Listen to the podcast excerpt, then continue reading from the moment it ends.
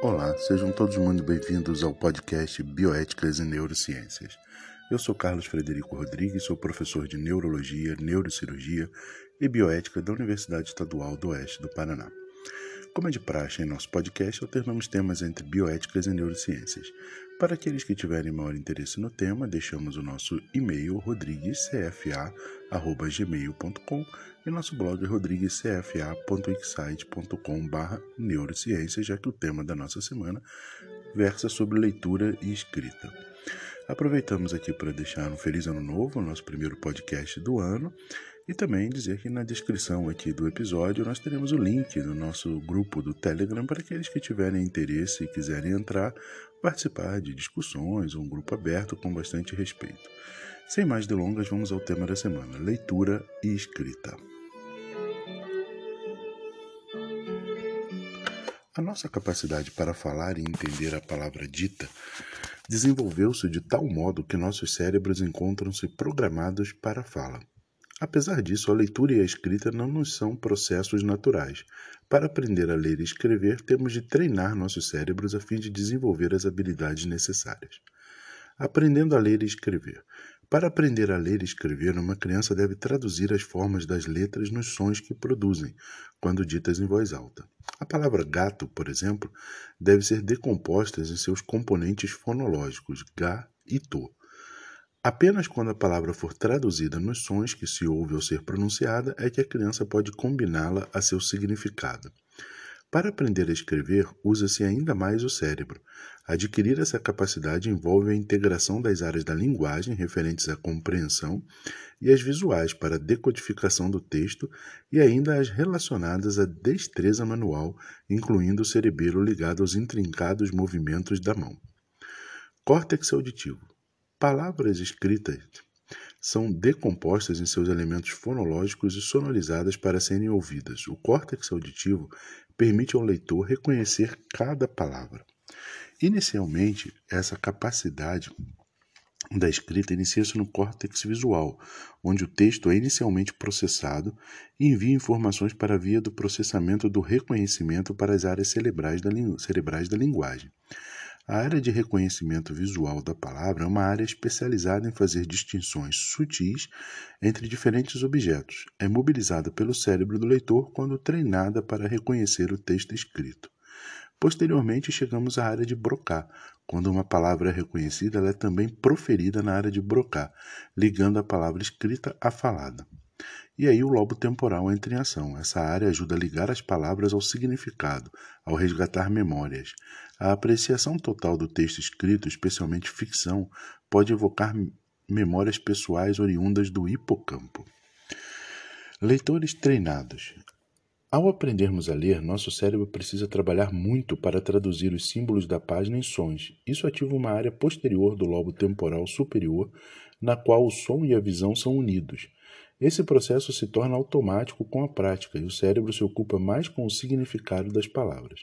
Portanto, as áreas envolvidas com o significado são mais ativas durante a leitura no cérebro de um leitor treinado. Desenvolvimento da leitura. Ao desenvolvimento da leitura vai dos 6 até os 23 anos.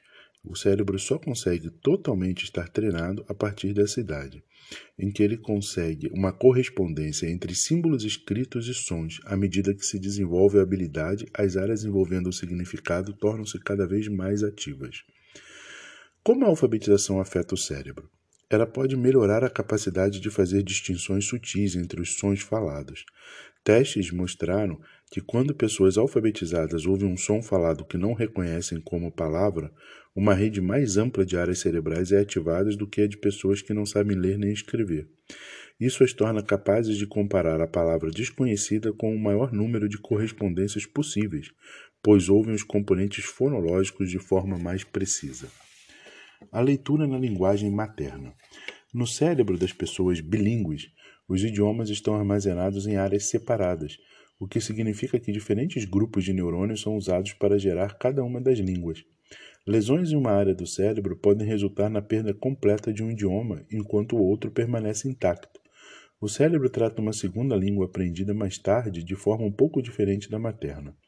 O idioma absorvido desde a infância tem associações mais amplas e intensas do que a segunda língua. Assim, quando uma pessoa lê na língua materna, o cérebro está mais ativo do que ao ler na segunda língua. Dislexia é um distúrbio de desenvolvimento da linguagem com base genética. Chega a afetar até 5% da população e é mais facilmente identificado em línguas como o inglês, que possuem um sistema complexo de associação entre os sons falados e as letras do alfabeto. Uma das tentativas para explicar a dislexia é o fato de que os disléxicos não conseguem analisar e se lembrar dos sons das palavras. Isso desacelera a aprendizagem da língua falada e torna muito mais difícil associar os sons às letras correspondentes ao aprender a ler. Diferenças cerebrais. Os disléxicos apresentam diferenças especialmente na área cerebral em que as palavras são traduzidas de símbolos visuais para sons. Pesquisadores descobriram que os disléxicos possuem mais substância cinzenta nessa área que os não disléxicos, mas o significado desta descoberta ainda não foi totalmente compreendido. Regras difíceis de dominar. Os falantes do inglês têm uma dificuldade especial para ler.